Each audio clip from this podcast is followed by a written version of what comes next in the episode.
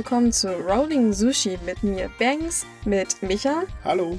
Und wir haben heute ein Special, das heißt, wir haben Besuch da, nämlich die Manuela Ito Leudel von japanischlernen.at. Hallo, danke für die Einladung. Ja, ganz herzlich willkommen erstmal. Äh, möchtest du dich vielleicht erstmal kurz vorstellen, was du eigentlich so machst und mhm. woher du kommst und ja, was gerne. du noch so erzählen möchtest? Okay. Ähm, ja, also ich äh, komme aus Österreich, wohne in Wien, bin mit einem Japaner verheiratet. Die Frage ist meistens immer bei mir, kam zuerst das Japanisch lernen oder kam zuerst der Mann? Es war zuerst Japan, dann kam der Mann. genau. Und ähm, meistens werde ich dann immer gefragt, ja, wie hat dein Interesse für Japan begonnen? Die kurze Antwort, ich war circa sieben Jahre alt mit dem Super Mario. Das erstes Computerspiel war so mit Super Mario und dann äh, habe ich dieses Nintendo-Magazin abonniert gehabt und da gab es eine Geschichte über den Super Mario und da ist dann drin gestanden, ja, der Shigeru Miyamoto, das ist der Erfinder von Super Mario und der kommt aus Japan und das war für mich so, wow, Japan muss das beste Land der Welt sein, wenn da solche Dinge hergestellt und erfunden. genau. Und ähm, mittlerweile unterrichte ich Japanisch seit zehn Jahren und ähm, mein Leben ist so halb österreichisch, halb japanisch und wir haben ein Kind, das jetzt sieben Jahre alt ist und zweisprachig aufwächst. Und ich liebe Karaoke. das ist auch ein guter Funfact. Das, äh, ja, passt ja auch gut zusammen mit den Japanisch lernen. Die Japaner singen ja bekanntlicherweise sehr gerne Karaoke. Ja, ja. Wahnsinn. Mhm. Da wird auch sicherlich auf Japanisch mal gesungen, oder? Na, auf jeden Fall. Genau. Wobei mein Mann jetzt eher nicht so der Karaoke-Fan ist, also ich muss ihn meistens mitschleppen oder ich gehe dann alleine. Oh, oh. Alleine Karaoke singen hört sich irgendwie so ein bisschen traurig an. Das ist dann die, die, die, die Übung vor dem großen Auftritt dann. Ne? Ah, okay, da wird dann heimlich schon. Ah, okay, ich verstehe, ich verstehe. Genau, ähm, wie du bereits gesagt hast, du äh, bringst anderen Leuten Japanisch bei. Mhm. Ähm, und ja, mal ganz sporadisch raus, wer ist, was sind das eigentlich für Leute, die so bei dir anfragen beim Japanischen? Man denkt ja immer, das sind so, ach, das sind irgendwie Manga- und Anime-Fans, die sagen, oh, die wollen jetzt das auch mal auf Japanisch gucken. Ja, voll keine denke, Subs mehr, ne? Genau. Ich denke aber, dass, dass das eine viel größere Palette ist. Man hat da so ein falsches Bild, denke ich.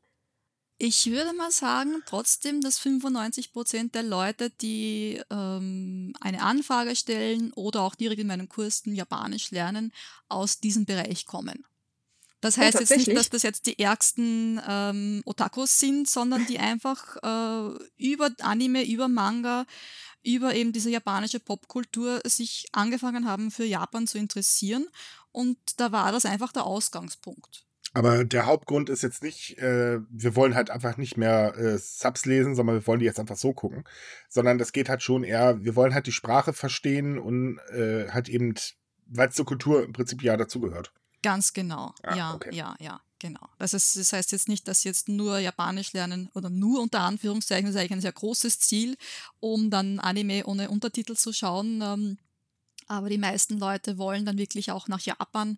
Manche wollen das beruflich oder eben auch ähm, wirklich dann ihr Leben dort verbringen. Aber sehr viele machen es einfach, weil sie dann einen Urlaub dort verbringen wollen und ähm, halt dann mehr verstehen als halt der Durchschnittstourist ähm, dort. Hm. Und was hat dich direkt jetzt um, zu motiviert? Du hast zwar gesagt, dass das mit Super Mario so ein bisschen angefangen hat, aber ich denke mal, in dem Alter hast du noch nicht dran gedacht, oh, jetzt lerne ich Japanisch. Nein, Und vor allem, nicht. Jetzt lehr, lehre ich Japanisch. Ja, das sowieso, also. Ja, da gibt es natürlich eine Hintergrundgeschichte dazu. Ähm, ja, genauso wie meine Schüler fing das Ganze mit dem Japanischlernen auch über Anime und Manga an. Ne? Äh, ich habe damals, was war denn das? Das war Inuyasha, glaube ich, habe ich mir damals angeschaut und habe damals die DVD gekauft und da gab es auch den japanischen, ähm, also die japanische Variante dazu und ich habe dann angefangen, mir das auf Japanisch anzuhören und habe einfach wirklich, also nicht sehr viel verstanden. Also bis auf Hai und Osuwari, also dieses Mach Platz, ja. ähm, und habe dann ja, also so typisch das erste Japanisch-Lernbuch gekauft, habe mich da ein bisschen versucht, da war auch eine CD dabei, habe mich ein bisschen abgemüht, hat nicht so ganz funktioniert. Dann habe ich mich bei den ersten Kursen angemeldet, das war damals ein Volkshochschulkurs, das war eine sehr nette Japanerin. Nur das Problem war, dass sie halt sehr schlecht Deutsch gesprochen hat. Sie war, es war sehr schwierig für sie, die Grammatik zu erklären und sie hat auch Probleme gehabt, mich und die anderen Schüler zu verstehen. ich habe das damals gemacht, also ich habe zwei Kurse gemacht bei der Dame, äh, als Vorbereitung eben auf meinen ersten Japan-Urlaub und bin dann eben nach Japan für zwei Wochen, also das typische Programm Tokio, Kyoto, Osaka. Und das war 2005, also doch jetzt schon ein Zeitchen her. Und habe dann festgestellt, okay, diese zwei Semester, die ich jetzt gelernt habe, das hat jetzt nicht so viel gebracht. Mit Englisch hat es damals auch noch nicht so wirklich funktioniert in Japan und war eigentlich, muss sagen, ich habe einen ziemlich großen Kulturschock direkt in Japan gehabt. Also nachdem ich damals mich noch nicht so wirklich dafür, wie soll ich sagen, ähm, informiert eigentlich habe über das ganze Land. Das heißt, ich mir gedacht, ja, das bisschen, das ich weiß über Anime und Manga und ähm, Sushi kenne ich und ich habe jetzt eh schon zwei Semester Japanisch gelernt, das wird schon funktionieren. Aber dem war halt dann doch leider nicht so. Und ich habe mir gedacht, okay, das muss besser werden und habe mich dann ernsthaft mit der japanischen Sprache begonnen auseinanderzusetzen und habe dann äh, auch zu studieren begonnen. Zwar nicht Japanologie, also die meisten Leute glauben, ich habe Japanologie studiert, das stimmt nicht. Ich komme eigentlich aus dem Wirtschaftsbereich, habe aber nebenbei eben auch mit der japanischen Sprache ähm, auf der Uni begonnen und habe dann ein Auslandsjahr in Japan verbracht, wo ich dann auch meinen zukünftigen Mann kennengelernt habe. Genau.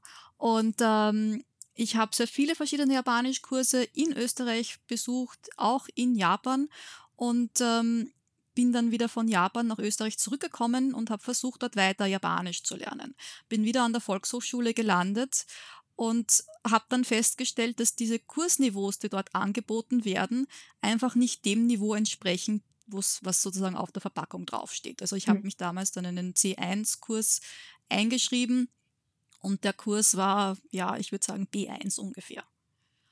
Und ähm, das war auch mit einer der Gründe eben, wo ich dann gesagt habe, okay, es gibt keinen Japanischkurs, so wie ich ihn gerne hätte, also so wie nach japanischem Vorbild in Japan, also intensiv, dass man wirklich das lernt, was sozusagen draufsteht und dass es so erklärt wird, dass es verständlich ist. Also das waren für mich äh, die Ausgangspunkte eigentlich, um anfangen, anzufangen, Japanisch zu unterrichten. Hm, das wäre nämlich jetzt auch meine Frage gewesen, äh, weil du ja meintest, du hast ja auch in Japan direkt einen Sprachkurs gemacht. Mhm. Äh, sind da sehr große Unterschiede zu sehen? Also nicht nur von der Qualität, also vom, vom Inhalt her, weil du meintest ja, das Niveau in Deutschland ist nicht unbedingt das, was man anbietet, aber auch so von der Art, wie man Sachen vermittelt. Ist das ein sehr großer Unterschied oder geht das? Ja, also es ist ein sehr, sehr großer Unterschied. Vor allem, weil ähm, wenn man in Japan Japanisch lernt, ist es meistens ein Intensivkurs. Das heißt, man hat von Montag bis Freitag jeden Tag drei, vier Stunden Unterricht und beschäftigt man, man beschäftigt sich eigentlich fast nur ausschließlich mit dem Erlernen der Sprache. Das heißt, man hat den Kurs, kommt nach Hause, macht die Hausaufgaben, lernt für den nächsten Kanji-Test, also den man am nächsten Tag hat, und rinse and repeat. Und ähm, ich habe, bevor ich eben dieses Auslandsjahr in Japan gemacht habe, eigentlich schon eineinhalb bis zwei Jahre Japanisch gelernt gehabt, also in Volkshochschulkursen und so weiter. Und äh, das Wissen, das ich in diesen eineinhalb, zwei Jahren erlernt habe, habe ich in Japan innerhalb von circa zwei Monaten nachgeholt. Also wir haben dort nochmal von vorne begonnen ungefähr und in diesen zwei Monaten ungefähr ist eigentlich der ganze Stoff abgedeckt worden, den ich bisher in zwei Jahren, eineinhalb Jahren gelernt habe. Und ich glaube, also die Kurse, die ich zumindest besucht habe, war immer so, dass man, wenn man Hausaufgabe gehabt hat, das äh, nicht wirklich viel war. Und zweitens, es gab auch keine Tests, keine Wiederholungen. Und ähm, ich habe immer am Anfang dann, also ich habe das Gefühl gehabt, so viel habe ich jetzt nicht wirklich gelernt. Genau. Also das ist eigentlich der größte Unterschied, mhm. den ich jetzt so feststellen konnte. Ja, gut, also ich, wie gesagt, ich hätte das nicht so gedacht, dass das halt äh, tatsächlich so ein krasser Unterschied ist. Also man denkt immer so, ja, natürlich, äh, andere Länder, andere Sitten, auch wahrscheinlich im Lernen, aber dass es dann so große Unterschiede gibt, damit hätte ich jetzt nicht gerechnet. Das überrascht mich jetzt so ein bisschen. Es sind natürlich auch in den japanischen Schulen, also in Japan vor Ort, Leute, die das wirklich gelernt haben, also die wirklich einen Kurs besucht haben, die äh, eine Prüfung bestehen mussten, um dann in Japan als Japanischlehrer arbeiten zu dürfen. In Deutschland, Österreich, also in den deutschsprachigen Räumen hier in Europa, ist das nicht so. Also die meisten, also ich sage mal 99,9 Prozent der Japaner oder Japanerinnen oder eben Japanischlehrer ähm, hier haben keine solche Prüfung. Ich inklusive.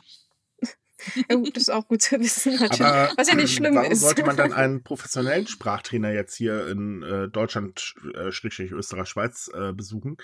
Ähm, kann man sich das dann nicht eigentlich auch, ich sag mal, online anlernen und dann zum Beispiel äh, nach Japan gehen und dann mit dem angelernten Wissen äh, das dann dort ausdehnen? Wäre das nicht eigentlich eine bessere Option?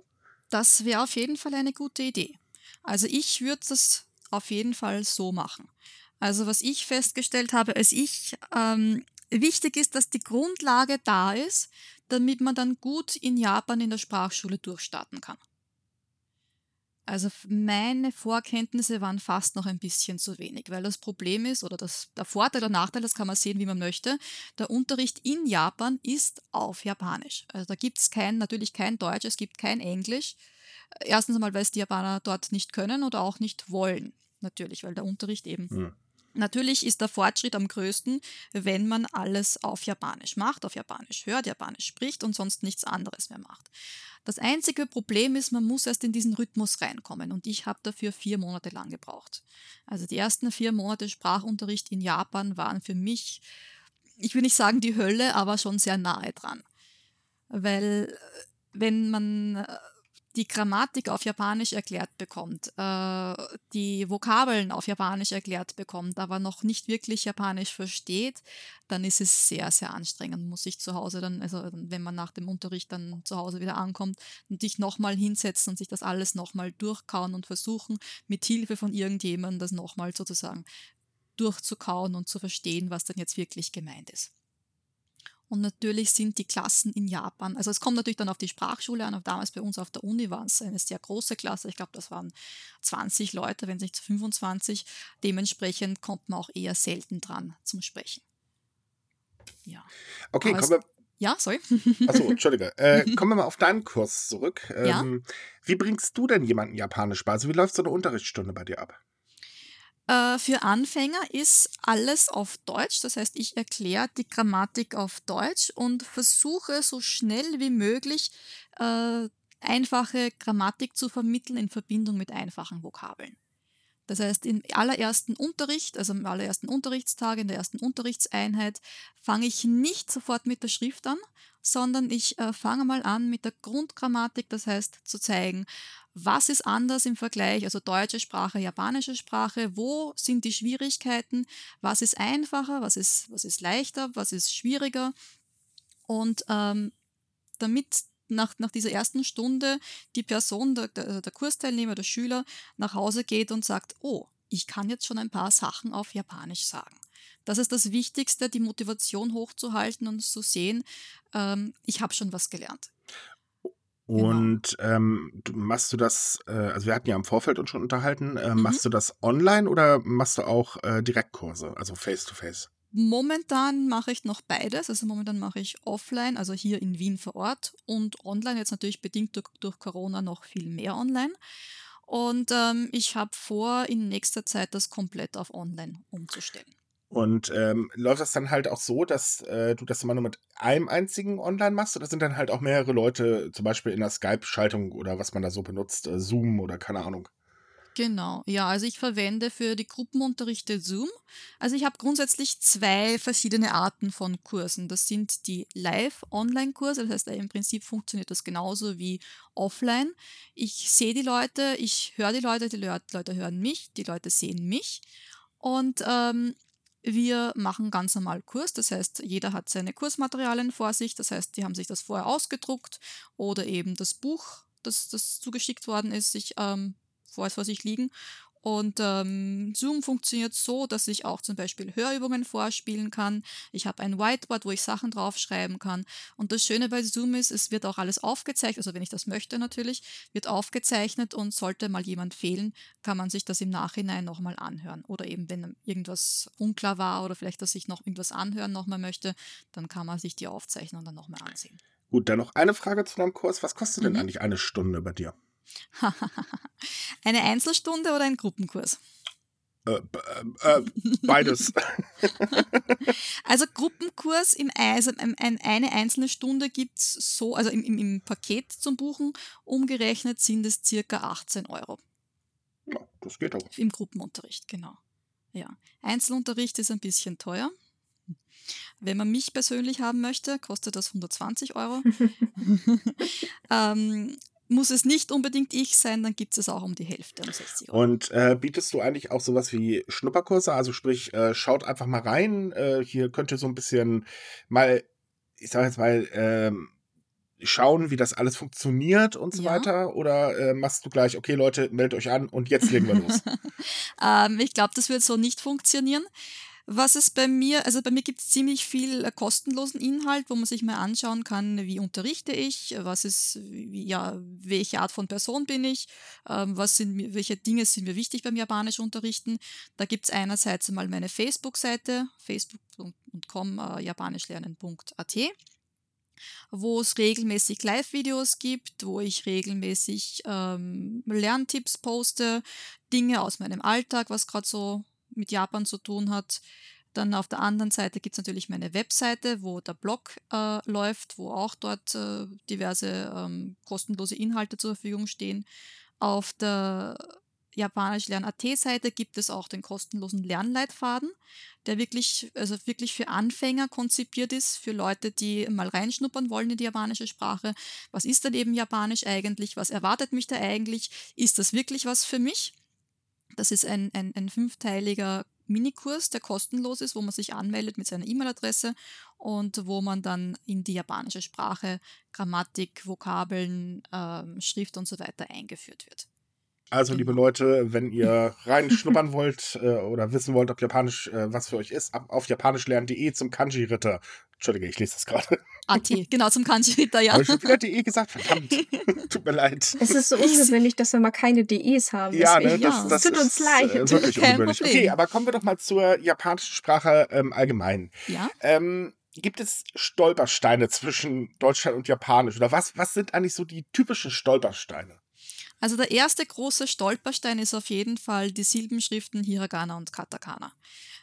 Das Problem dabei ist, dass es zweimal 46 Silben sind und sehr viele Leute sich einfach mal hinsetzen und das einfach mal versuchen, äh, schreiben und lesen zu lernen. Meistens eher lesen als schreiben. Das ist natürlich kein Problem. Es kommt immer auf das Ziel dran, das man hat. Aber die Zeit, die darauf äh, vergeudet natürlich nicht, aber verwendet wird, könnte man eigentlich auch schon verwenden, um gleichzeitig Vokabeln und ein bisschen Grammatik damit zu lernen. Weil zweimal 46 Silben lernen braucht doch meistens ziemlich Zeit. Also äh, schnellstmöglich, also es gibt sicher Leute, die, die sind so richtige Genies, die schaffen das sicher auch in zwei Tagen, aber der durchschnittliche Japanischlerner, was ich so äh, kenne, braucht mindestens, mindestens vier Wochen, meistens zwei Monate. Gibt natürlich auch Leute, die brauchen ein ganzes Jahr dafür. Oder auch länger. Ich zähle übrigens zu der Sorte, die ziemlich lang dafür gebraucht hat, weil ich zugegebenermaßen ziemlich faul war. Naja, solche Leute gibt es ja auch. Das ist ja auch nichts Schlimmes. Ich meine, ich kann mich auch erinnern, beim Englischlernen habe ich mich auch sehr faul angestellt, vor allem bei der Grammatik. Also von daher, ich judge nicht. Ja, eine mit Weile, ne? Würde ich jetzt einfach mal so sagen. Ja, warum nicht? Äh, Weile mit Eile, nee, andersrum. Ach, was? Ja. Ich bin heute ist, ist, ist Ja, ich glaube, das Problem ist auch, den richtigen Weg zu finden. Und ich habe hm. da mhm. doch einige Zeit gebraucht, um, um, um äh, die richtige Methode für mich da rauszufinden. Genau. Und das, das war eben auch der Grund damals, um diesen, diesen, also dass es diesen Lernleitfaden gibt, um herauszufinden, wie kann ich eigentlich am besten Japanisch lernen. Das sind eigentlich die ganzen Erfahrungen, die ich in den letzten Jahren beim, durch das Selbstlernen und durch das Unterrichten gesammelt habe, reingepackt sozusagen. Genau. Ähm, es gibt ja verschiedene Prüfungsstufen, also ja. die äh, JLPT-Level oder mhm. wie die jetzt ganz genau heißen. Ja. Ähm, wie lange bräuchte man denn zum Beispiel, um äh, die N1-Prüfung zu bestehen? Also so im Durchschnitt. Die N1-Prüfung. Also N1 ist das höchste Niveau. Mhm. Ähm, äh, wenn ich jetzt täglich eine Stunde lerne pro Tag, würde ich sagen circa sechs Jahre. Wow. Ungefähr, das ist ungefähr das, das, äh, das Niveau, das man, also das man nach sechs Jahren circa hat. Genau. Also das ist, ähm, ja, ich würde sagen, das ist bei jeder Sprache ungefähr gleich. Nur der Unterschied ist eben, ähm, Englisch hat man zum Beispiel in der Schule gelernt. Da hatte man wahrscheinlich täglich mindestens eine Stunde Englisch und das mindestens neun Jahre lang. Und hat wahrscheinlich nebenbei nicht sehr viel mit der Sprache gemacht. eventuell sich dann irgendwann mal angefangen, einen Film anzusehen oder angefangen, Bücher zu lesen, was natürlich beim Japanischen genauso funktioniert. Also mit, Büch äh, mit Büchern vielleicht nicht ganz so einfach, aber mit Filme sehen, gerade wenn man Anime-Manga-Fan ist, das ist eine sehr gute Sache.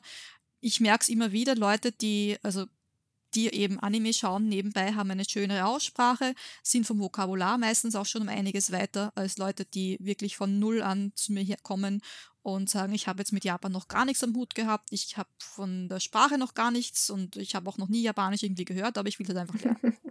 Solche gibt es auch, sind eher selten, aber da merke ich immer gleich den Unterschied dass die einfach ähm, vom, vom, von der Aussprache her eben noch ein bisschen länger brauchen, um dann so halbwegs japanisch zu klingen.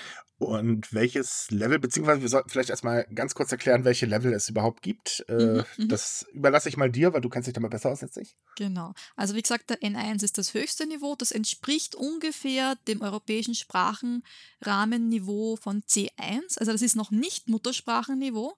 C1 bedeutet, dass man eigentlich schon wirklich sich überall verständigen kann, aber es ist noch ein kleiner Unterschied zu wirklichen Muttersprachenniveau. Vielleicht fangen wir ganz unten an, also das unterste Niveau ist N5, das entspricht dem A1-Niveau. Und dafür würde ich, also mit den Kursen, die ich zur Verfügung stelle, die ich unterrichte, ungefähr ein Jahr schätzen, dass man das kann.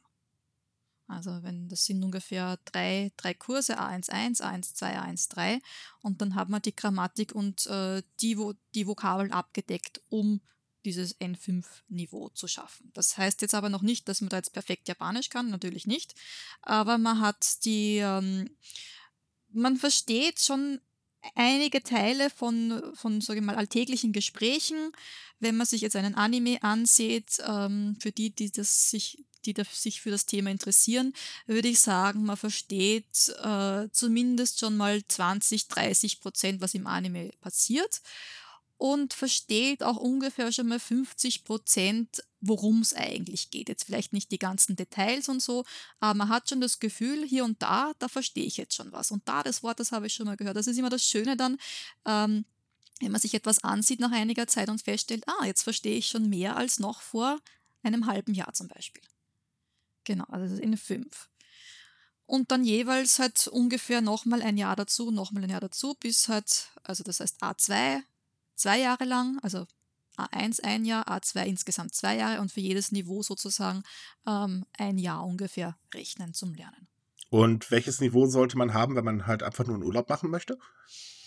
Ähm, also grundsätzlich, wenn man es jetzt nur für den Urlaub lernt und für sonst gar nichts, würde ich eigentlich einmal empfehlen, zumindest die Katakana und ein paar Floskeln. Also das reicht ja manchmal grundsätzlich, um sich ein bisschen zu verständigen, um schon ähm, sich selbstständig dann zum Beispiel ähm, im Restaurant Sachen zu bestellen, um ähm, sich mit den Leuten schon ein bisschen zu unterhalten, würde ich das A1-Niveau empfehlen. Genau, okay. Also, ja. ähm, es ist ja ein gewisser Unterschied zwischen dem normalen, also sprich den äh, Standard-Japanisch, was halt jeder spricht, und dem mhm. Business-Japanisch. Ähm, ja. Kannst du uns die Unterschiede ein bisschen erläutern? Weil das sind ja auch, ähm, wie soll ich sagen, das sind ja zwei unterschiedliche äh, Gebrauchssprachen. Genau. Ja, ja, ja. Also man muss sich das so vorstellen, das ist ein Japanisch, das nicht im alltäglichen, also im Alltag verwendet wird. Das heißt, das müssen auch die Japaner zuerst lernen. Das ähm, hat Unterschiede in der grammatikalischen Struktur, teilweise so starke Änderungen, dass man das Wort eigentlich gar nicht mehr erkennt. Also ein, ein, ein typisches Beispiel ist das Wort Essen. In der höflichen, normalhöflichen Form ist es tabemas. Spreche ich aber jetzt mit einem Kunden oder mit dem Chef und sage zum Beispiel, der Chef isst gerade, dann wird aus dem tabemas meshiagarimas. Hört sich ganz anders an, bedeutet aber trotzdem noch Essen. Aber das ist einfach, äh, diese spezielle Höflichkeitssprache nennt sich Keigo und da wird unterschieden zwischen der Höflichkeitssprache, wo man dann gegenüber höher stellt, also noch höflicher anspricht, und die andere Seite, wo man sich selbst kleiner macht, äh, sich selbst sozusagen unbedeutend macht. Und äh, das ist natürlich etwas, das man nicht als Anfänger lernt, sondern das würde ich ungefähr bei, bei A2, beim A2-Niveau einstufen, dass man sich da mal an, äh, das Ganze ansieht, weil dann hat man auch schon die grammatikalischen Strukturen, um das Ganze mal zu verstehen, wie das funktioniert. Und dann ist es einfach Anwendung und Anwendung und Anwendung und Anwendung. Genauso wie im Business Englisch, dass man anfängt, ähm, Businessbriefe und E-Mails zu lesen und anfängt zu schreiben und diese ganzen Floskeln auswendig zu lernen und dann zu wissen, wann verwende ich welche Floskel wie. Fassen wir zusammen, Japanisch ist kompliziert. Aber wenn wir schon mal dabei sind, immer so von meiner Seite noch, äh, lernen denn Schüler auch bei dir so ein bisschen kulturelle Geflogenheiten? Ich meine, Sprache hängt ja immer mit Kultur zusammen. Wird das dann auch so in dem Zusammenhang so ein bisschen erklärt, was man halt vielleicht noch dazu machen sollte, wenn man das sagt oder in welcher Situation man das unbedingt sagen sollte und wann lieber nicht? Ja, auf jeden Fall, auf jeden Fall. Also das ist, also ich habe eben auch diese Schnupperkurse und auch im Schnupperkurs wird zum Beispiel äh, ganz äh, genau erklärt, also wie eigentlich, was eigentlich das Ja und was das Nein bedeutet. Äh, grundsätzlich mal von der Kultur her. Ansonsten sind auch äh, in meinen Kursunterlagen Übungen drinnen, äh, wo halt dann zum Beispiel gefragt wird, äh, welche japanischen Feiertage gibt es da? Was wird denn da eigentlich gefeiert? Und ähm, ich mache nebenbei auch Workshops zur japanischen Kultur. Das heißt, zum, eben zu den wichtigsten Feiertagen machen wir dann so ein kleines Fest, wo wir dann ähm, die Hintergrundinfos dazu erfahren. Meistens kochen wir dazu auch was Nettes. Also ich äh, auch japanisch kochen. Aber nur für Face-to-Face. also im Zoom macht ihr das nicht. Im, Im Zoom haben wir noch nicht gekocht, nein, aber das ist das nächste, was dann ansteht, so ein Live-Kochkurs auf Zoom. Ja? Das hört sich zumindest ziemlich cool an. Also ja, vor allem in der ich jetzigen glaub, da Zeit. Ich mitmachen. oh, ob genau. das eine genau. gute Idee ist. Hey. Ja, muss halt schauen, dass da nichts brennend wird, ne? Ey, ja, Leute, ich, mein, ich, kann kochen. Also jetzt hört mal auf, hier mich hier so schlecht darzustellen. Das, das habe ich jetzt auch gar nicht Wir haben nicht von dir gesprochen. Ja, ja, ja, ja, ja, ja. Also, ich meine, äh, es, kann, es kann ja durchaus ablenkend sein, wenn man auf dem Bildschirm guckt und gleichzeitig auf dem Herd, dann kann das schon mal, da kann man schon mal was ah, vergessen. Da, da gibt es kleine Geräte für, das geht schon. ja. Ja. Ich merke schon, dass das nächste Special wird eine Sumikai-Kochshow oder das, was oh. davon übrig geblieben ist. das wäre tatsächlich mal eine Idee, allerdings müssen wir erst einen Koch ausbuddeln. Also einer, der auch wirklich richtig japanisch kochen kann. ja.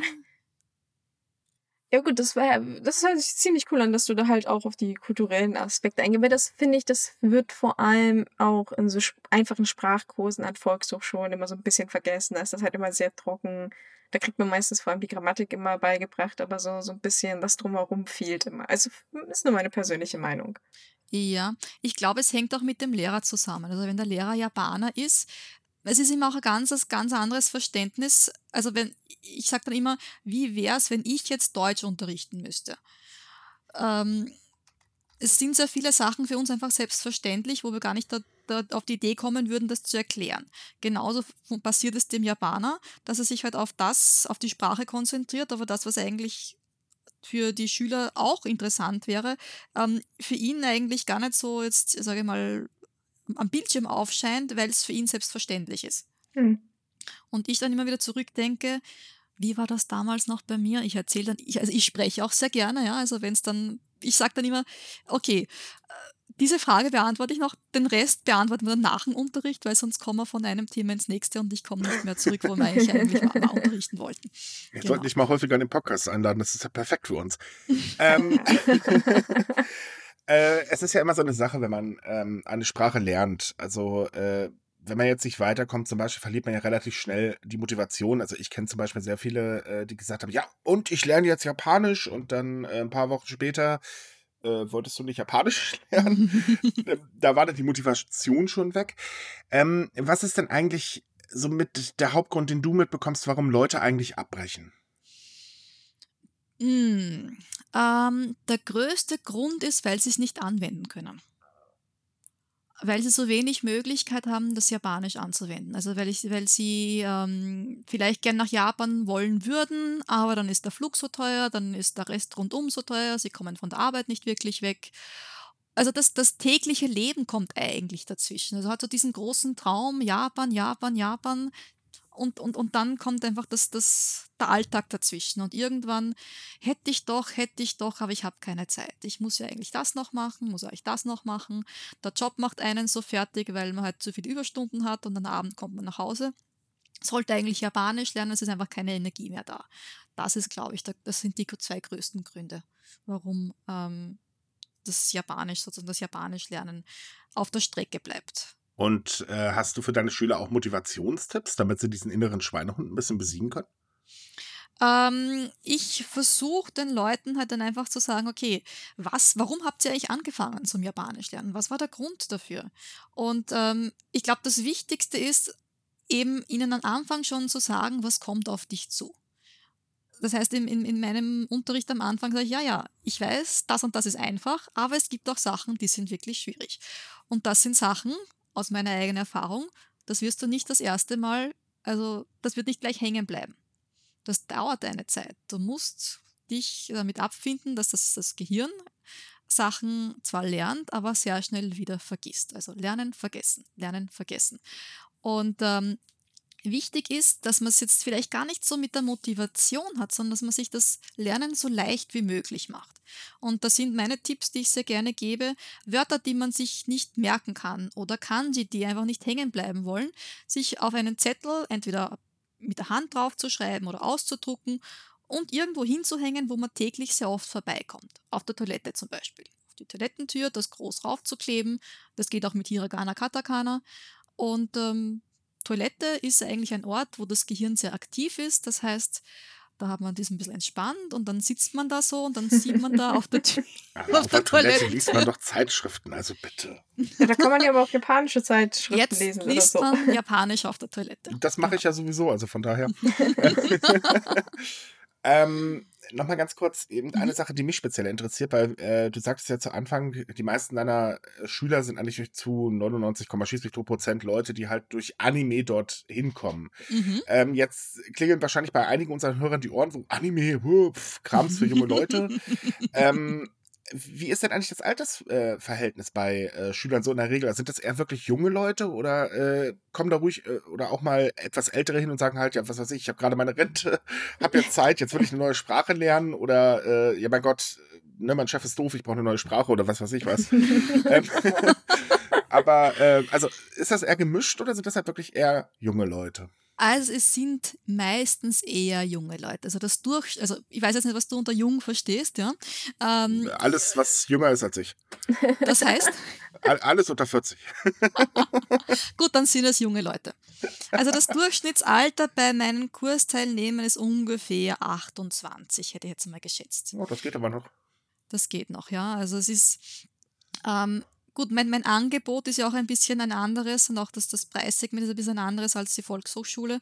Deshalb sind auch bei mir jetzt eher weniger wirklich ganz junge, also manchmal schon. Also ich habe einen ambitionierten, der ist 14 Jahre, schaut mhm. übrigens kein Anime und ist mit der Beste von dem Kurs. Also der ist guter extrem Junge. fleißig, guter Junge, ja. Also, Hut ab von mir. ja. Ähm, andererseits habe ich auch teilweise ein bisschen ältere Leute dabei. Also die älteste Kursteilnehmerin, die ist jetzt 70 Jahre. Ähm, die macht nebenbei Ikebana, also das heißt, die kommt nicht auch, auch nicht aus der Anime-Richtung und ist da beim Online-Kurs dabei. Hm. Also es, ist, also es gibt Ausreißer, es gibt Ausreißer, aber das Gros der Teilnehmer ist, wie gesagt, eher jünger und kommt eher aus der Anime-Manga ja, wahrscheinlich eh 90% One Piece und Naruto-Fans. Oh, aber bei 28 Jahren, da habe ich ja vielleicht eine Chance, dass ich mich doch nochmal motivieren lasse, Japanisch zu lernen. Fang ich, an, ich bezahle den Kurs. Nee, nee, nee, also dafür habe ich, also ich bin in der Hinsicht ehrlich, ich habe dafür wirklich zurzeit keine Zeit. Außerdem lerne ich zurzeit zurzeit, das meine, das ist viel oft zurzeit. Äh, aktuell lerne ich noch eine andere Sprache, von daher, das wird dann, glaube ich, ein ja, bisschen wir schwierig. haben ja noch so Mikai, wir müssen ja auch noch Artikel schreiben. Nicht? Ja, das auch noch. Ich arbeite ja hier noch für uns. Ähm, aber ich habe halt auch mal mit Japanisch angefangen und ich bin auch tatsächlich so bei, der, bei dem Schriftzeichen dann gescheitert. Ich war da so frustriert und habe gesagt, ach, Ihr könnt mich doch alle mal. Ich will mhm. nicht. Das habe ich damals auch gesagt. Da kam leider die Frage auf Japanisch: Hast du eine Vollmeise oder was soll der Scheiß, dass du hier gerade rumbrüllst? Ah. Also, ich Nein, muss ich, sagen, ich, ich, ich habe Japanisch auf die ganz harte Art gelernt. Ich war auf einmal in Japan und stand dann da und dachte mir: Oh, Scheiße. Hm, ja. ja. ja, mein Chef damals war ein ganz lieber Kerl.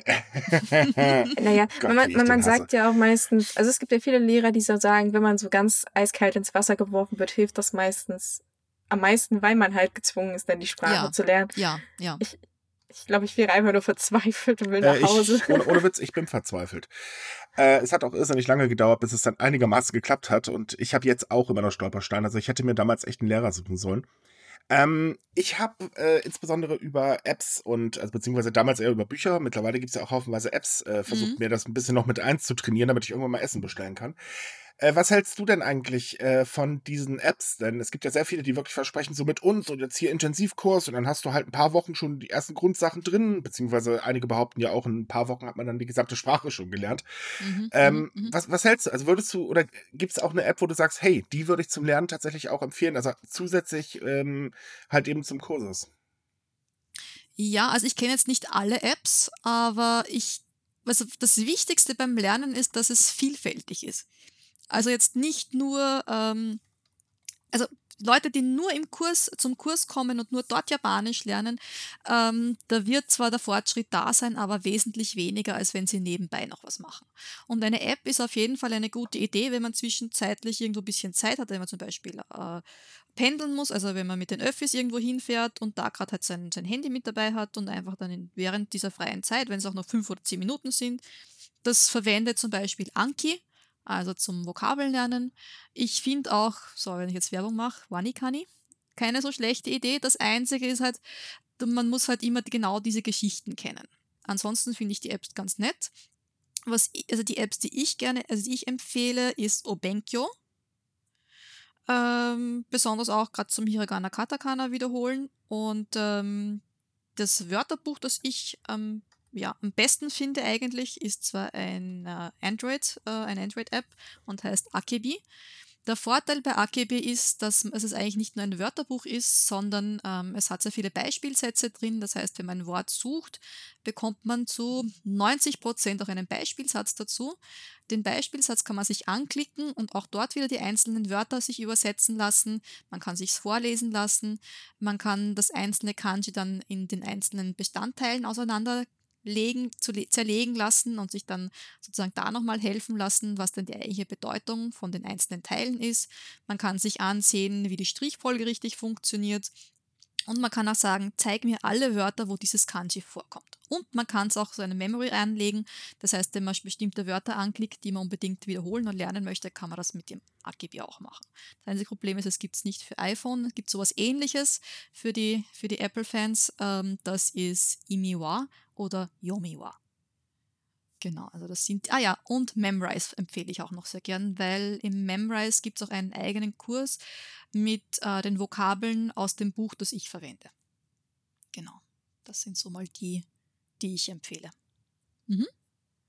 Na, wenn wir dann schon mal bei den Apps sind, was empfiehlst du denn auch so für Zusatzmaterial? Also du hast ja gerade gesagt, dass du das mit das eine Buch da verwendest und mhm. was mhm. kann man sich dann auch schon so vorab vielleicht so zur Einleitung ein bisschen holen, bevor man zu dir kommt, einfach nur mal so ein bisschen auch die Grundlagen sich vielleicht mal anzugucken. Hast du da auch so Tipps, was man sich da holen könnte? Ähm, puh, also bevor man zu mir kommt, also die meisten Leute, die zu mir kommen, haben vorher schon mal irgendwo versucht, Japanisch zu lernen, sind halt dran gescheitert.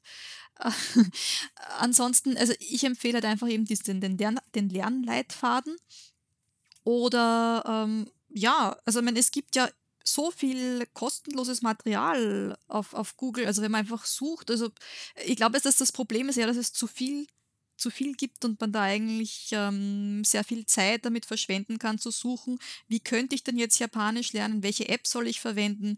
Äh, ja, also man kann alles online kostenlos lernen, der Unterschied ist halt einfach, dass man Zeit braucht. Das heißt, puh, also wo soll man vorher schauen? Also das, ähm, tja, das ist jetzt die Frage.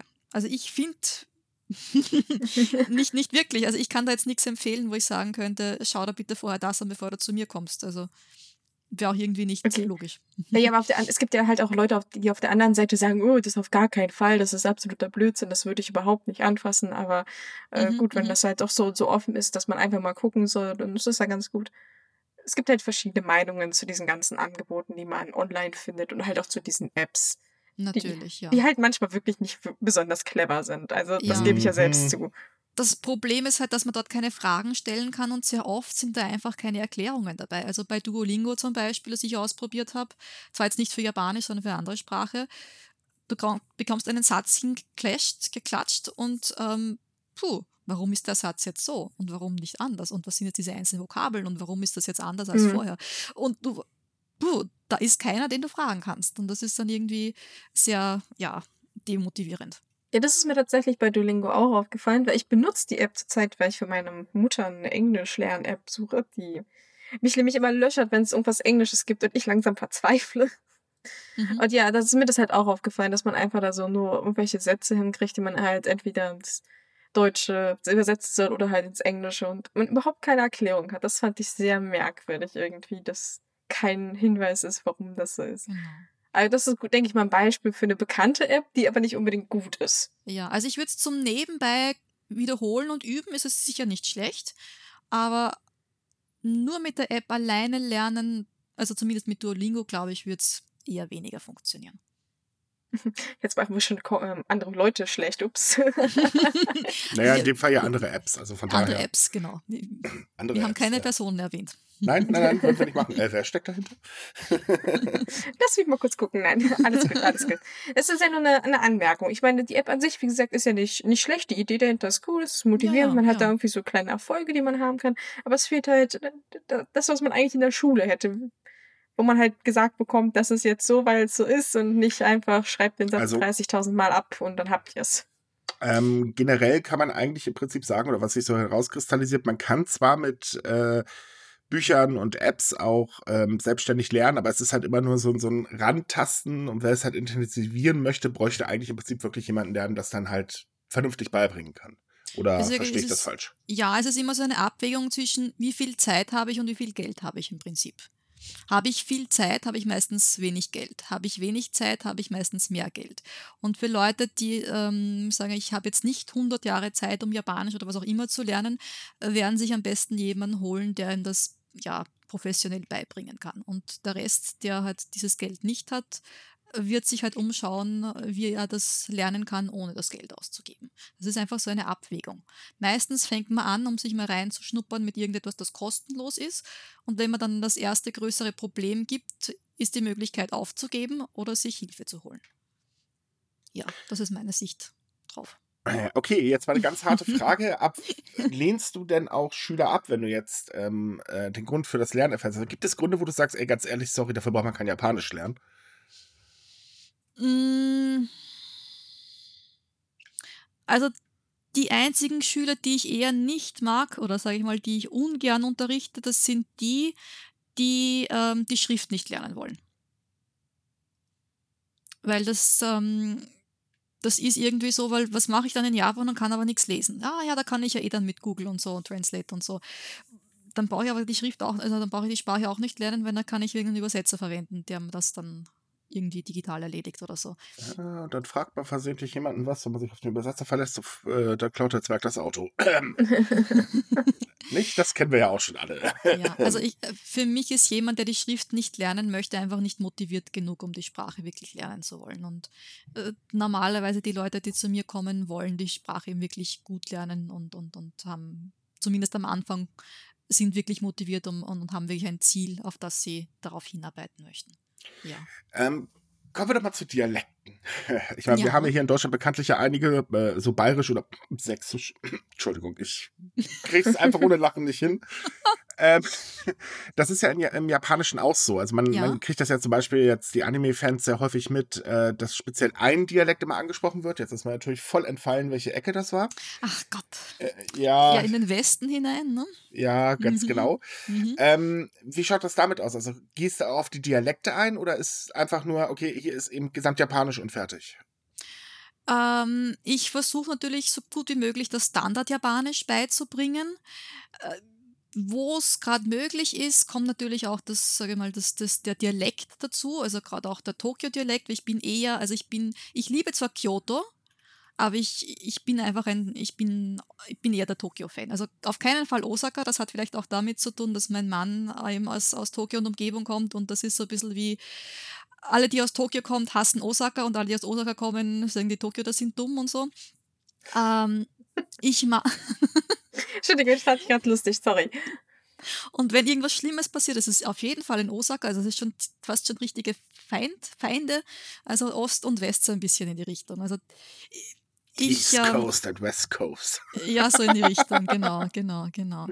Äh, ich halte auch manchmal Vorträge, also zum Beispiel, ähm, ich war vor zwei Jahren, glaube ich, auf der Dokumi und auf der Konnichi und ähm, ich halte auch einen Vortrag, ähm, also das war so ein Anfängervortrag, genau. Und da habe ich dann auch gegenübergestellt, so Tokioter Japanisch und Osaka Japanisch. Und dann natürlich auch ähm, dann den Unterschied ähm, beim Kudo Shinichi, also bei, beim Conan und beim, so wie heißt der andere? Ich habe den Namen gerade nicht ein. Der halt aus Osaka kommt. Ähm, und da hört man eben dann den Unterschied halt doch sehr gut raus. Und wenn man dann die zwei gegenüberstellt und der eine sagt das auf in Tokioter Japanisch und der andere sagt das auf Osaka Japanisch, dann hört sich das so und so an. Also da habe ich das gerne mal dabei. Ich bin aber jetzt kein Experte, was das, also den Osaka oder den Kansai Ben, also dieses, äh, diese, diese, um, diese Umgangssprache, dieser Dialekt da jetzt zu tun hat. Also ich, ich, ich mag den Dialekt, weil es sich sehr lustig anhört und es kommt in Animes immer wieder vor. Aber ähm, das wäre, wenn man jetzt in einer Schule in Deutsch, also Deutschunterricht nimmt und da bekommt man jetzt speziellen Unterricht für österreichischen Dialekt, wobei es ja österreichischen Dialekt ja auch wieder verschiedenste Varianten gibt. Ne? Also, aber ich finde es ich find's, ich find's, ähm, äh, sehr nett, sich mit den einzelnen Unterschieden zu beschäftigen. Das auf jeden Fall. Ja. Gibt es denn viele äh, Dialekte im Japanischen oder ist das eher so, ja, die zwei und das war's dann? Nein, nein, es gibt da schon einige verschiedenste Varianten. Also wenn ich jetzt mal sage, das Standard-Japanisch und das Osaka-Japanisch, dann würde ich mal sagen, das ist so ein bisschen wie Standarddeutsch und äh, Schweizerdeutsch, also Schweizerdeutsch. Und äh, wenn man dann sagt, also das Schlimmste, was einem passieren kann, ist äh, Okinawa-Dialekt. Das ist gar nicht mehr Japanisch, das würde ich jetzt vergleichen mit äh, Deutsch, äh, Standarddeutsch. Und, und, und Bayerisch. Nein, nein, nein, nein, nein. Echt Holländisch. Nicht? Also mir kam das immer so wie tiefstes Bayerisch vor. Ich habe, äh, ähm, also ja, so fühle ich also mich immer, wenn tief, jemand in Bayern spricht äh, mit tiefem Dialekt, ja, weil äh, ja. ja, es ist, also der Standard-Japaner sieht auch ein bisschen herab auf die Leute in Okinawa. Das ist mhm. so das, das Bauernvolk, die Bauerntölpel, so ein bisschen in die Richtung. Ja. Also das mag auch mit dem ein bisschen zusammenhängen. Ja. Also ich bin ja da ein bisschen mit Österreich, also wir haben ja auch eher so ähm, auch noch dieses schöne österreichisch-deutsch und dann gibt es ja diese vielen, vielen Dialekte und ich komme eigentlich aus einem mini, mini kleinen Ort, wo der Dialekt sehr, sehr stark ist. Und ähm, wenn man dann diesen Dialekt spricht, dann, dann hat natürlich der Empfänger der Botschaft äh, dann auch ein gewisses Klischee in seinem Kopf, in seinem Kopf ja, und dann ähm, versucht man das vielleicht eher zu vermeiden. Ja. Aber das, das habe ich auch schon oft gehört, dass halt besonders die Leute aus Okinawa dann immer so ein bisschen, ach, die sind ja doof. Das ist auch, glaube ich, so ein Klischee, was mhm. oft im Anime selber auftaucht, wo dann halt Charaktere, die eigentlich aus Okinawa kommen, so ein bisschen gehänselt werden. So, so ja, oh, da kommt ja. ein Akzent durch oder sie hat das extra sich abtrainiert, damit sie nicht auffällt und so. Ja, das finde ich eigentlich mhm. immer sehr schade, weil ich habe diesen Okinawa-Akzent schon mal gehört oder halt diese Form wie die, das Japanisch. Und ich finde die eigentlich sehr interessant auf der Art und Weise, wie sie gesprochen wird. Das hört sich nämlich äh, ja, sehr, sehr, sehr, unterschiedlich exotisch, an. Ja, also für mich ist das, äh, also grundsätzlich ist für mich Okinawa schon sehr viel exotischer, weil es auch irgendwie südseemäßig ist, das ganze Klima mhm. und so. Und ich finde das schon sehr interessant auch. Und es hat auch, also die, die, ähm, die Leute aus Okinawa haben ja auch teilweise ein bisschen einen anderen Hintergrund, was Kultur betrifft und, und, und Denken. Also das ist schon, also, also Okinawa ist auch sehr spät ja erst zu Japan dazugekommen. Also es war ja früher gar nicht Teil von Japan. Also von ja, es war ein eigenes Königreich, ja. Genau, genau, genau. Ja, und leider ist ja gerade erst die Burg Schurin abgebrannt. Ja, sehr, genau. sehr schade. Ja, leider abgebrannt, ja. ja. Aber man bastelt ja schon daran, sie wieder aufzubauen. Ja, aber trotzdem sind halt sehr viele Kunstschätze äh, flöten gegangen. Und, ja, ähm, natürlich, ja. Das ist ja gerade für die Menschen Okinawa auch ein Teil ihrer Identität, äh, die da flöten gegangen ist. Aber gut, es geht ja um Sprache. Vielleicht, vielleicht, weil wir beim, beim Akzent schon so sind. Wir haben ja eben schon darüber gesprochen, was man halt so verwenden kann, wenn man die Sprache so lernen will. Aber wie ist das denn mit den Hörverstehen? Du meintest ja, man kann zwar Anime sich angucken, aber das ist ja nicht unbedingt immer die Art und Weise, wie Japanisch auch wirklich gesprochen wird. also besonders Action-Anime, ja. da bin ich immer so, äh, äh, hm. gibt es da vielleicht auch so Quellen, wo du sagst, was man sich angucken, hören sollte? Weiß ich nicht, Nachrichten vielleicht, vielleicht NHK oder äh, mhm, ich habe mal mhm, mhm. gehört, für Leute, die ganz stumpf sind, nicht, also von null Englisch anfangen, sollen sich die Sesamstraße angucken. Das fand ich sehr drollig, aber es stimmt ja im Prinzip, weil es ist ja für Kinder, die gerade sprechen lernen, dann macht das irgendwie Sinn. Gibt es da halt auch was im Japanischen, was man sich angucken könnte? Also es gibt natürlich viele Anime-Serien, die auch gerade für Kinder sind, also jetzt nicht unbedingt die brutalen Sachen, sondern doch, doch also so, ähm, also mein Sohn zum Beispiel sieht sehr gerne Doraemon. Und also ich würde grundsätzlich mal, wenn schon Anime schauen, dann ähm, Slice of Life eher so in die Richtung, eher weniger, also alles, was irgendwie, sage mal, übernatürlich ist, ist natürlich meistens die Sprache oder, oder gerade so mittelaltermäßig ist natürlich dann, kommen dann Vokabeln vor, die jetzt nicht unbedingt dem aktuellen Japanisch entsprechen. Natürlich sollte man es auch nicht das so, ähm, wie soll man sagen, so, so einfach so übernehmen, was da gesprochen wird, denn es sind ja genauso wie uns, wenn man sich irgendwelche Sitcoms oder irgendwelche Serien ansieht, ist das ja auch nicht unbedingt das Deutsch, das man ganz normal im Alltag mhm. verwendet. Das kommt natürlich irgendwie ein bisschen komisch rüber. Ähm, für Anfänger jetzt natürlich Nachrichten sehen, würde ich jetzt auch nicht unbedingt empfehlen, weil gerade in den Nachrichten wird dann Japanisch gesprochen, das jetzt nicht alltäglich ist und besonders sehr höfliche Wörter verwendet, verwendet werden. Für Anfänger würde ich eher vorschlagen, ähm, Dinge zu lesen und sich gleichzeitig anzuhören und dann nachzusprechen. Also, so, also es gibt was ich sehr interessant finde, sind zum Beispiel diese Hörübungen, die beim JLPT vorkommen. Das sind meistens so kurze Dialoge zu irgendeinem Standardthema, wo man wirklich hört, wie, also das sind wirklich äh, Dialoge, wie sie im normalen Leben vorkommen. Die finde ich eigentlich sehr, sehr brauchbar, gerade wenn man jetzt ähm, sehen möchte, wie viel verstehe ich eigentlich schon. Das ist eine sehr gute Sache. Also man kann ja auch zum Beispiel auf die Homepage gehen von JLPT, also wenn man auf Google geht, JLPT, ähm, gibt es auch die Möglichkeit, sich dort ähm, so kostenlose äh, Sample Questions sich anzusehen und eben auch die MP3-Datei sich runterzuladen. Und ähm, das ist eigentlich weil man hat auch den Vorteil, dort ist das Skript dabei, das heißt, man kann auch gleichzeitig mitlesen, äh, was da gesprochen wird. Also meiner Meinung nach ist wichtig, etwas zu hören und gleichzeitig zu lesen so als Kontrolle gleich. Genau, weil ähm, wenn man jetzt etwas hört, das Problem ist beim Hören, und man hört jetzt ein Vokabel, das man vorher noch nicht gekannt hat, konzentriert man sich so stark auf dieses Vokabel und vergisst oder kann sich dann nicht mehr auf den Rest vom Gesagten konzentrieren und kriegt gar nicht mehr mit, was eigentlich gesprochen worden ist. Und das sollte man eigentlich vermeiden. Deswegen gucke ich ausländische Sachen immer mit Untertiteln, weil manchmal nuscheln die Leute auch und dann versteht man den ganzen Satz nicht und dann nachher. Ja, aber gut, das ist ein richtig guter Tipp, ja. Und äh, noch, noch ein kleiner Tipp: Lasst es und versucht es nicht mit dem Anime Clan Ad, auch wenn Slice of Life ist. Es funktioniert nicht. Planet ist da wirklich grausam. Gut, man kann sich natürlich nicht immer auf, der, auf, die, auf die Subtitles verlassen, das ist eh ganz klar. Äh, ja, gut. Ähm, es ist auch vielleicht eine ganz gute Idee, sich vielleicht auch jetzt irgendeinen Film anzusehen, den man schon gekannt hat auf Deutsch oder auf Englisch und sich das Ganze jetzt auf Japanisch ansieht, weil man den Kontext, also den Inhalt eigentlich schon kennt und dann kann man sich mehr auf die Vokabeln konzentrieren. Wie ich jetzt eigentlich momentan lerne, ähm, ich bin ja auch manchmal sehr faul und ähm, ich habe für mich entdeckt äh, Kindle und gleichzeitig Audible. Das heißt, ich kaufe mir ähm, das Buch die Light Novel, was auch immer, und gleichzeitig das Audiobook dazu und lese und höre gleichzeitig. Also das finde ich momentan für mich die lustigste ähm, und äh, am wenigsten zeitintensive Lernvariante, um äh, mir auch wieder neue Vokabeln und, und neue Kanji und so weiter. Audible gibt es japanische Hörbücher? Ja. Ach echt? Ja, natürlich. Also die, die, Japaner hören doch auch Hörbücher. Also warum? Ja, ja aber ich habe sie noch nie im, im Store entdeckt. Das wundert mich jetzt gerade ein bisschen. Also ich, ich, ich habe einen Account auf Amazon Japan, also von Ach so, äh, ja, logisch. Aber es gibt, ich habe heute geschaut, auf äh, äh, Amazon Deutschland gibt es auch Harry Potter. Mhm. Und auch als, als äh, Audible, glaube ich, dazu. Ja, ich glaube, ich, glaub, ich hole mir da mal lieber einen japanischen Account. Aber, weil, äh, ja, stimmt, da gibt es ja, also ich höre momentan sehr viel Audible, deswegen ähm, habe ich das gerade ein bisschen irritiert. Mhm, mh. Gut. Weil, ja, genau. Ich hätte noch eine Frage eigentlich. Ja. also wahrscheinlich die, die ultimative Frage. Warum sollte man eigentlich Japanisch lernen? Ich dachte so abschließend.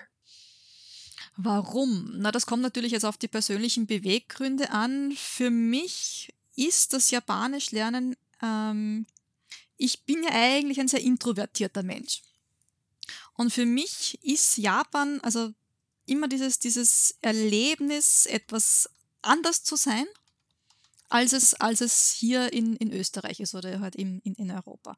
Das heißt, hier bin ich einer von oder eine von vielen, In Japan sticht man als Ausländer automatisch raus. Das heißt, man hat in Japan ganz andere Möglichkeiten, als man sie hier in Europa hätte. Natürlich wieder andere Möglichkeiten als Japaner in Japan. Das muss einem klar sein, dass man in Japan nie Japaner sein wird und auch immer anders behandelt wird, obwohl man äh, besonders gut Japanisch kann. Manchmal sind Ausländer in Japan japanischer als Japaner.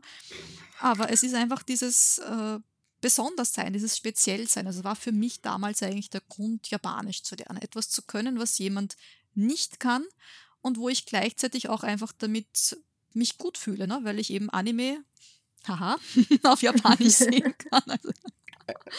Und eben nicht warten muss, bis äh, dann das bei uns irgendwo erscheint. Das ist das gleiche auch für Computerspiele. Also ich spiele jetzt ähm, fast eigentlich nur mehr japanische Spiele und dann direkt, also mit der Switch ist das ja ganz einfach, man kann sich ja ganz einfach dann äh, die Sprache umstellen und dann einfach die, die Spiele auf Japanisch spielen. Also, und auch natürlich japanische Spiele runterladen, die es bei uns noch gar nicht gibt. Also für ist einfach dieses Special sein. Das war für mich oder ist für mich eigentlich der Hauptgrund, mich mit der japanischen Sprache und mit Japan und alles, was mit Japan zu tun hat, zu beschäftigen. Ja. Okay, liebe Leute, äh, wir haben jetzt eine Stunde lang gehört, ähm, warum, weshalb oder beziehungsweise wie man Japanisch lernen sollte. Und jetzt wissen wir auch warum, damit man halt eben was Besonderes ist. Also wollt ihr was Besonderes sein? Lernt Japanisch. ja, wir sind dann auch durch mit unserem Podcast für heute. Ähm, schaut auf die Webseite, wenn euch das interessiert. Äh, vor allen Dingen schaut euch einfach mal die Anfängerinformationen ähm, an, die es da gibt. Äh, wir packen natürlich wie üblich alle Links in den Artikel mit rein. Ansonsten verabschieden wir uns, wünschen euch eine schöne Woche. Schaut auf Subikai, da haben wir jeden Tag ganz tolle, interessante Artikel. Ähm, und äh, ja, bis zum nächsten Mal. Tschüss. Ja, und danke, Manuela, dass du heute da warst. Tschüss. Danke sehr. Matane.